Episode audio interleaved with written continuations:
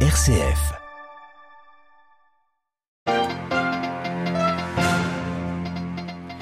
Le pape a reçu ce matin les promoteurs du pacte éducatif africain, la première déclinaison continentale du pacte mondial sur l'éducation lancé il y a trois ans par François.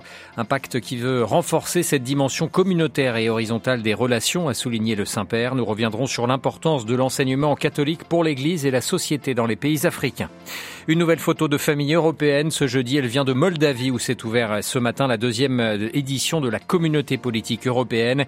Un sommet en présence du président ukrainien Zelensky qui a une nouvelle fois mis la pression sur ses alliés pour adhérer à l'OTAN. Dans ce journal également, les combats qui se poursuivent au Soudan. Les États-Unis se disent prêts à reprendre leur médiation à condition que les militaires fassent preuve de sérieux. Et puis nous irons au Portugal où pour la première fois une mine de lithium va pouvoir être exploitée et ce au grand dam des défenseurs défenseur de l'environnement. Radio Vatican, le journal Olivier Bonnel. Bonjour, le pape François a reçu ce matin au Vatican les dirigeants de la Fondation internationale Religions et Sociétés, l'occasion d'évoquer avec eux le pacte éducatif africain. Il s'agit de la première déclinaison continentale de l'Alliance éducative mondiale lancée par le Saint-Père en 2019, un pacte qui vient mobiliser des cultures particulières dans lesquelles la dimension communautaire de l'éducation est prégnante, comme le résume ce proverbe euh, cité par le pape François ce matin pour éduquer un enfant, il faut tout un village. Jean-Paul Niyegena est consulteur auprès du dicaster pour euh, l'éducation. Il revient sur l'importance de l'enseignement catholique pour l'Église et la société dans les pays africains les écoles catholiques et l'Église étaient un grand partenaire des États en termes d'éducation en Afrique, dans tous les pays. Nous avons pris conscience qu'il y a quelque chose qui peut se passer et surtout que, comme euh, il faut le dire, euh, nous travaillons avec les universités catholiques en Afrique les pasteurs, donc les cardinaux, évêques, euh, prêtres, supérieurs majeurs, et ensemble, on veut vraiment que les écoles catholiques, comme le veut le pape, soient les laboratoires des nouvelles humanismes, d'une nouvelle Afrique, une Afrique debout, une Afrique qui espère, une Afrique qui, effectivement, hein, va retravailler ses blessures de l'histoire, mais en regardant vers l'avenir. Nous sommes en train de vouloir donner de la place euh, aux universités catholiques et attendre de ces universités-là une contribution au niveau de l'évolution, au niveau de l'amélioration des conditions, non seulement euh, des pratiques pastorales, de la présence de l'Église en Afrique, mais aussi amélioration des conditions de vie dans la société. Des propos recueillis par Stanislas Kambashi. Plus d'informations à retrouver sur cette rencontre et ce pacte éducatif euh, qui concerne le continent africain sur notre site vaticannews.va. Et puis toujours concernant le continent africain, le pape François envoie un émissaire au Congo-Brazzaville à l'occasion du 140e anniversaire de l'évangélisation du pays. Il s'agit du cardinal canadien Michael Cherney, préfet du Dicaster pour le service du développement humain intégral. L'anniversaire aura lieu euh, à Brazzaville ville dimanche prochain 4 juin où le cardinal célébrera une messe. Nous y reviendrons dans nos prochaines éditions.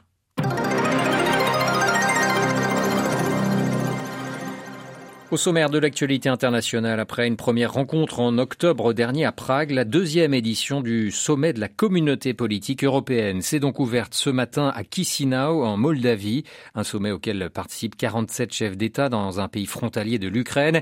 Une photo de famille pour montrer l'unité européenne face à Moscou. Ce matin, Marine Henriot, le président ukrainien Volodymyr Zelensky, s'est joint à ses alliés européens.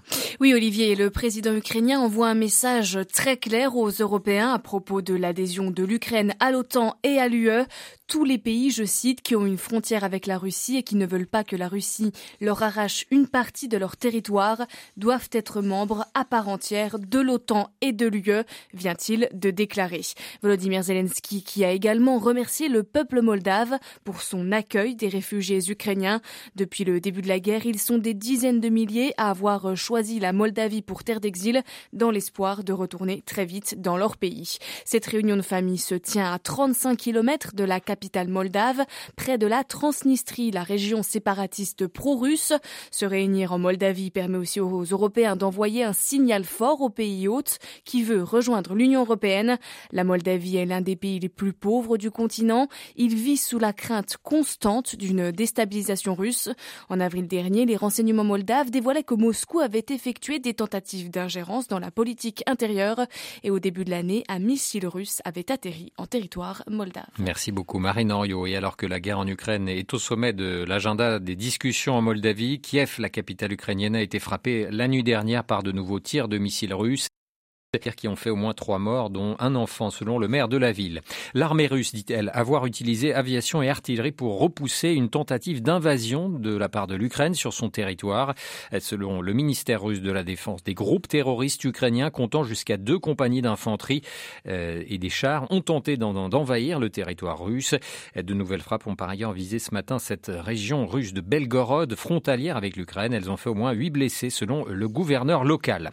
Le secrétaire général de l'OTAN, Jens Stoltenberg a annoncé ce matin une visite dans un proche avenir euh, en Turquie afin de pouvoir euh, convaincre Ankara de lever son veto à l'adhésion de la Suède. Le numéro un de l'Alliance Atlantique a rencontré Recep Tayyip Erdogan en début de semaine. Le ministre suédois des Affaires étrangères estime lui que son pays remplit toutes les conditions pour une adhésion prochaine à l'OTAN comme l'a récemment fait son voisin finlandais. Direction le Soudan à présent où les combats se poursuivent entre militaires. Les États-Unis reprendront leur médiation seulement quand les deux parties qui s'affrontent feront preuve de sérieux. Hier, l'armée soudanaise a suspendu les négociations de cessez-le-feu avec les paramilitaires, accusant les forces de soutien rapide de ne pas respecter leurs engagements et les a bombardés à l'artillerie lourde. Les précisions de Myriam Sandouno. Washington et l'Arabie saoudite attendent plus de l'armée soudanaise et des FSR et souhaitent que les parties montrent par leurs actions qu'elles s'engagent à respecter le cessez-le-feu. Les facilitateurs des pourparlers ont indiqué que les violations de cessez-le-feu par les belligérants, je cite, nous ont amené à nous demander sérieusement si les parties sont prêtes à prendre les mesures nécessaires pour remplir les obligations qu'elles ont contractées au nom du peuple soudanais. Pour l'Union africaine, la suspension des discussions en Arabie saoudite ne doit pas décourager les efforts de médiation. Elle entend de son côté proposer prochainement un dialogue politique élargi à l'ensemble de la société soudanaise. Les combats se poursuivent toujours à Khartoum. L'armée soudanaise, qui se dit prête à combattre jusqu'à la victoire, a bombardé hier les paramilitaires à l'artillerie lourde dans la banlieue nord, au 47e jour d'une guerre qui a déjà fait plus de 1800 morts. La situation devient chaque jour plus critique et selon l'Organisation des Nations Unies, le pays est au bord de la famine. Myriam Sandouno. Les États-Unis et Taïwan devraient signer un accord commercial aujourd'hui, un accord annoncé comme historique par Taipei. Washington et l'île revendiquée par la Chine avaient lancé au mois de juin 2022 des discussions commerciales bilatérales, bravant ainsi Pékin qui considère l'île taïwanaise comme l'une de ses provinces et qui refuse qu'elle entame toute relation officielle avec des pays étrangers.